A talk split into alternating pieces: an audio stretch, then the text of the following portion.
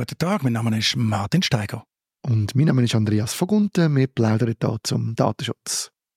Martin, wir haben das Webinar gemacht, beziehungsweise du. ich bin dabei gewesen und habe mich gefreut, wieder ganz viel können zu lernen über den Leitfaden, den der EDEP kürzlich veröffentlicht hat zum Thema TOMS. Und du hast dort einige interessante Sachen können uns zeigen, aber vielleicht bevor wir in die Details gehen, kannst du noch mal ganz kurz sagen, was da der Hintergrund ist, von was wir heute geredet haben. TOM im Datenschutzrecht ist die Abkürzung für technische und organisatorische Maßnahmen. Traditionell äh, denken die meisten bei der TOM vermutlich an Datensicherheit, weil es gibt die TOM zur Gewährleistung der Datensicherheit. Da muss man geeignete Maßnahmen ergreifen, um eine Datensicherheit zu gewährleisten, wo ein Risiko angemessen ist. Aber genauso im Datenschutzrecht, auch im Schweizer Datenschutzgesetz, gibt es eben auch TOM, die darüber ausgehen, als dass man seine datenschutzrechtlichen Pflichten einhalten kann. Das muss man auch technisch, organisatorisch gewährleisten. Da gehört Datensicherheit dazu, ist ein wichtiger Teil, aber nicht alles. Typisches Beispiel für Tom, die über Datensicherheit rausgehen, ist die Gewährleistung der Betroffenenrecht, zum Beispiel das Auskunftsrecht.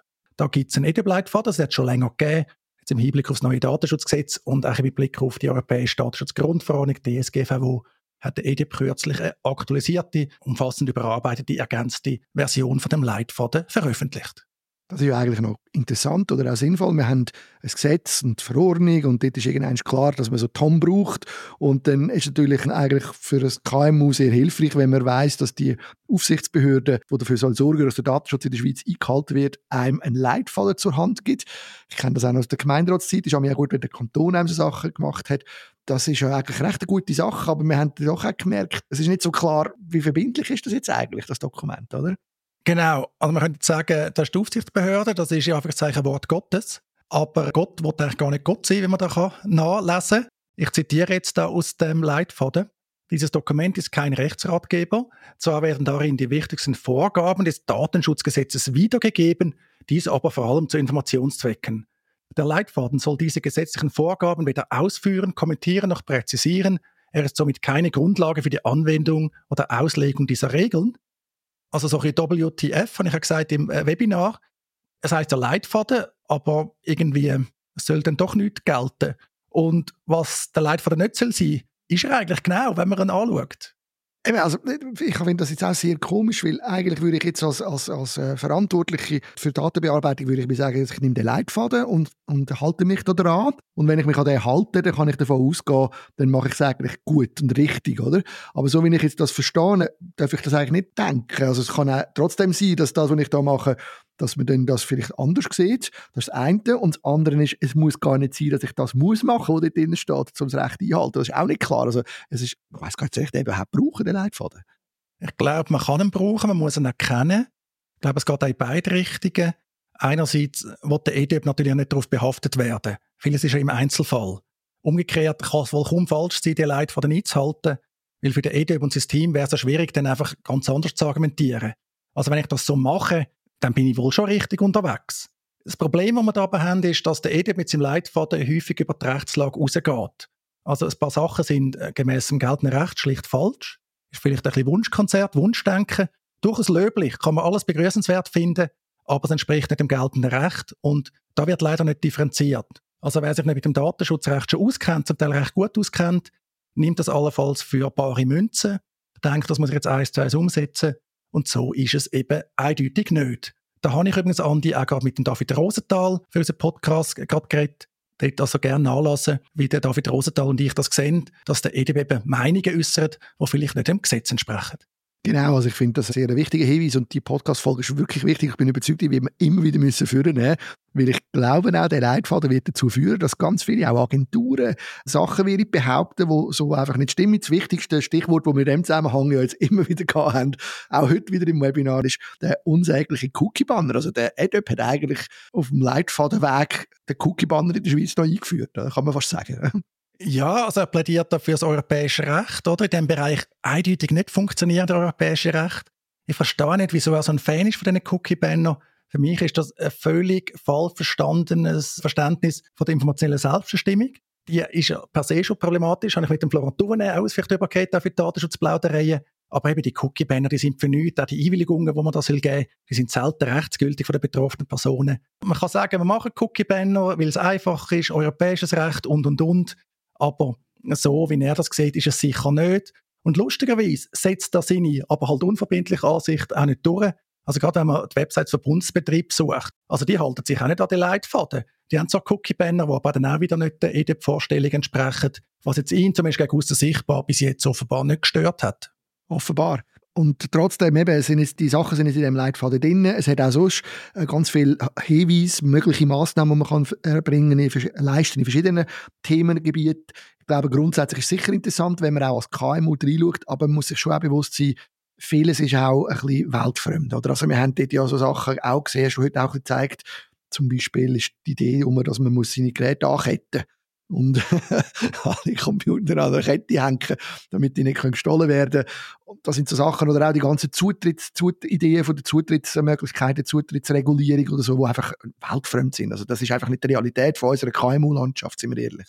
Ja, gerade mit dem Anketten, also ich da zitieren, Sicherheit der Arbeitsplätze, Notebooks, allenfalls auch feste PC-Stationen werden im Büro angekettet, damit sie nicht gestohlen werden können. Ich habe keine Ahnung, woher das kommt. Ich habe jetzt auch nicht gedacht, dass beim EDEB irgendwie in seinen Büroräumlichkeiten in Bern das ein Problem ist. Oder, also, ist wirklich, also ich habe das ich, auch noch nie gesehen. Also wenn du in einem Büro schaffst, wo du die Hardware anketten damit du nicht gestohlen wirst, also ich weiß nicht, was du denn für Verhältnisse hast. Klar, vielleicht, wenn du irgendwie so einen offenen Kundenbereich hast oder in der Bibliothek oder so. Aber ah, ich glaube, ich weiß nicht, ich bin schon lange nicht mehr in einer so größeren Bibliothek gewesen. Aber ich habe jetzt nicht in Erinnerung, dass man nicht die Sachen angekettet hat, dass das nicht ständig gestohlen wird. Aber eben, mitdenken ist wichtig, nicht alles für bare Münzen nehmen, überlegen, hilft das mir oder hilft das mir nicht. Ich meine, es steht zum Beispiel auch drin, der Zugang zur Räumlichkeit oder Gebäude muss mit Badge und irgendwie Codes gesichert werden. Also die typische Organisation, typisch in der Schweiz hat einfach Schlösser und Schlüssel. Was ja auch ausreicht. Da muss man jetzt also nicht für teures Geld elektronisch aufrüsten aus meiner Sicht. Wenn man halt aber Schutzbedarf hat, ja, das gern machen. Eben, das typische KMU oder das kleinste Unternehmen ist halt kein Data Center oder ist keine Sicherheitsbehörde. Also da muss man differenzieren. Ich glaube, es ist auch nicht absolut gemeint. Ich glaube, es ist wirklich eine Hilfestellung, wo man ja, muss überlegen, wie funktioniert die für einen selber. Das ist klar, das ist, ist schon richtig, dass man das als Leitfaden anschaut. Ich mache einfach die Erfahrung, dass es gerade in Unternehmen, wo man vielleicht ein bisschen unsicher ist, wo man es nicht so weiß, dann ist man, hat man immer das Gefühl, ich mache am besten das, was dort drinnen steht, dann bin ich auf der sicheren Seite. Oder? Und dann tut man sich zum Teil natürlich ein bisschen viel aufbürden. Ich meine, es ist ja nicht das Problem, wenn man die Computer ankettet, sind wir ehrlich. Und es ist auch kein Problem, wenn jemand seine Schlösser durch derige Zugangssachen auswechselt. Aber es hat dann schon auch Sachen, die ein bisschen schwieriger sind. Zum Beispiel bei den Passwörtern haben wir ja auch ein paar Stellen gesehen. Dort das kann man jetzt schon sagen, oder? Also was Passwortmanagement anbelangt, dort ist der Leitfaden nicht sehr hilfreich. Dort ist er vor allem nicht auf dem Stand von der heutigen Zeit, was man eigentlich machen oder? Ja, das ist so. Also er eiert da ein bisschen um, wie das mit den Passwörtern ist, vor allem mit dem Passwortwechsel. Meine, heute ist eigentlich Standard, man hat einmal ein gutes Passwort und tut es nicht mehr ändern, es sei denn, es gibt einen Anlass, zum Beispiel ein Datenleck oder einen anderen Anlass. Aber regelmäßig das Passwort zu ändern, das ist eigentlich vorbei.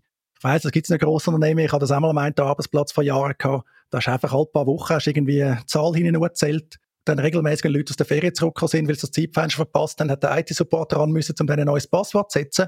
Also nicht mit Datensicherheit äh, zu tun.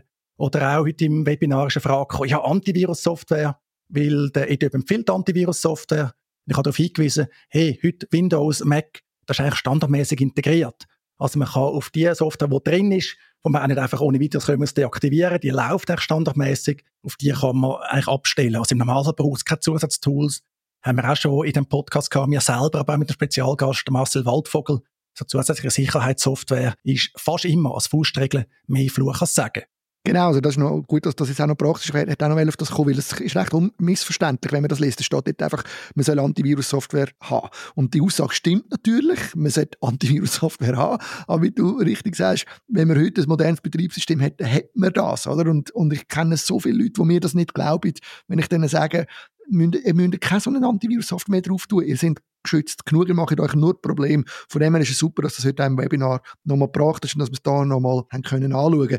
Ich glaube, bevor wir langsam ans Ende kommen, etwas, was mir noch auffallen, und da muss ich jetzt als früheriger Cloud-Computing-Evangelist noch schnell darauf zurückkommen, die Aussagen zum Cloud Computing haben mich dann doch auch ein bisschen erstaunt. Also das ist schon sehr altmodisch. Die Argumente, die habe ich schon vor 15 Jahren gehört und müssen dagegen ankämpfen quasi. Also da sind so Sachen drin, wie äh, man äh, verliere Kontrollen über Daten oder äh, man habe mangelnde Trennung von den, von den Kundendaten und so. Meine, das, das kann es schon geben, aber das, ist, das wäre natürlich tragisch, wenn das heute Software würde anbieten Also dort bin ich schon ein bisschen erstaunt gewesen, dass das Cloud Computing so schlecht dasteht. Ah, und ich habe genau gewusst, dass dich das triggert. Das ist klar gewesen. Mir hat es aber auch getriggert, also man sieht schon, so die Haltung ist ja die Cloud, oder? Also wenn man auch so ASEAN ist es heute Cloud und so. Und es sind da schon berechtigte Themen aufgeführt worden. Also Kontrollverlust hat man, aber häufig auf eine andere Art und Weise. Also bei Daten on-Premise gehen Daten leider auch verloren. Einfach aus anderen Gründen. Oder Datenzugang durch ausländische Behörden. Also ausländische Behörden können da Daten auch an, in der Schweiz on-Premise liegen. Vielleicht auf einem anderen Weg. Das ist die ganze Cloud-Act-Thematik und so. Also es ist ja nicht immer so einfach für die ausländischen Behörden. Umgekehrt ist natürlich für viele in der Schweiz natürlich nicht das Ausland relevant, sondern sind die eigenen Behörden vielleicht der Endgegner und so. Also ja, da muss man differenziert anschauen. Oder was der EDB auch nicht erwähnt ist, ich meine, Cloud-Nutzung heute ist ja häufig nicht, dass ich sage, ich will die Cloud, sondern ich will aktuelle Software nutzen. Und da ist heute in vielen Bereichen Standardgeschäftsmodell Software as a Service. Kann man gut finden, kann man schlecht finden. Aber häufig ist es nur noch mit viel Aufwand, vielen Nachteilen möglich, On-Premise-Software überhaupt können zu betreiben, selbst wenn man das will. Das ist richtig. Und ein wichtiges Argument, das ja im Zusammenhang mit der Cloud auch da wieder ist, ist, man ist abhängig von dem Anbieter. Und das ist richtig. Man hat immer eine Abhängigkeit von einem Softwareanbieter, ob jetzt die als, als Service oder on-premise geliefert wird. Ich kenne ganz viele KMUs, die haben ihre, ihre Einzelperson, IT-Firma, wo ihnen die Server pflegen, ja, Serverstreichler. Und die, die, von denen ist man extrem abhängig. Also sind wir ehrlich. Und dort ist dann das Problem zum Teil viel größer. Ich habe einfach gestaunt, oder, dass das eigentlich so ein bisschen negativ da vorkommt aber ja, die Leute wissen das ja mittlerweile auch natürlich. Und ich finde es gut, dass wir jetzt Klarheit haben. Leitfaden kann helfen, der hilft uns in vielen Bereichen, aber wir müssen nicht unbedingt einfach als Gesetz anschauen. Oder? Das ist wichtig, genau. Also man sollte das anschauen, finde, man sollte wirklich kennen, man sollte mal durchgeschaut haben, ich glaube von A bis Z, hat das Inhaltsverzeichnis. Es gibt ja Themen, die sind mehr interessant als hilfreich. Zum Beispiel, wie kann man anonymisieren? Das ist jetzt für ganz viele in der Praxis kein Thema, wenn man das macht, aber es ist noch interessant zu lesen zum Beispiel auch eine schöne Darstellung, wie ist das mit Identifizierbarkeit, eben also Aussagen, die durchaus hilfreich sind, aber ich sehe wirklich ein Grundproblem, dass jetzt für Laien oder einfach für alle Verantwortlichen, die nicht so tief drin sind, ist halt nicht deklariert, was ist unbestritten, Schweizer Recht, gemäß neuen DSG, einem jungen neuen DSG, da haben wir erst gerade viele politische Entscheidungen getroffen, und was sind die Sachen, wo der EDIP durchaus erfreulich aus guten Gründen, wieso auch immer, einfach äh, für wünschenswert halten, aber eben nicht vorgeschrieben sind. Und da gibt es dann schon erhebliche Differenzen. Und man kann sagen, ja, wenn du das alles machst, machst du vielleicht nicht falsch. Ja, aber wir haben beschränkte Ressourcen, wir haben Opportunitätskosten. Wenn wir das eine machen, mit viel Aufwand, zum Beispiel, jetzt haben wir unsere Schlüssel, unsere Schlüssel, jetzt wir das elektronische System einbauen lassen, weil wir das da gelesen haben. Schön und gut, oder? Haben wir Badge und fühlen uns vielleicht gut. Aber mit dem Geld, mit dieser Zeit, hätten wir anders können machen Vielleicht einfach Freizeit geniessen. Vor allem dann kommt dann noch wieder eine Software dazu. Und die Frage ist, ist die on-premise oder in der Cloud? Und wir haben wieder Daten, die wir pflegen und, und, und. Also, lieber einen Schlüssel behalten, ja, als Backup sowieso, das kommt ja dann noch dazu, oder? Die Zugänglichkeit der Daten ist ja auch ein Teil von der Datenschutz-Compliance. Nein, eben, also, die, die jetzt zuhören, die mal reinschauen, bildet eure, eure Meinung, tun eure Computer anketten, möglichst mit einer fetten Kette. Das ist wichtig, dass die schwer ist. Und äh, dann sind wir auf der sicheren Seite. Thank you.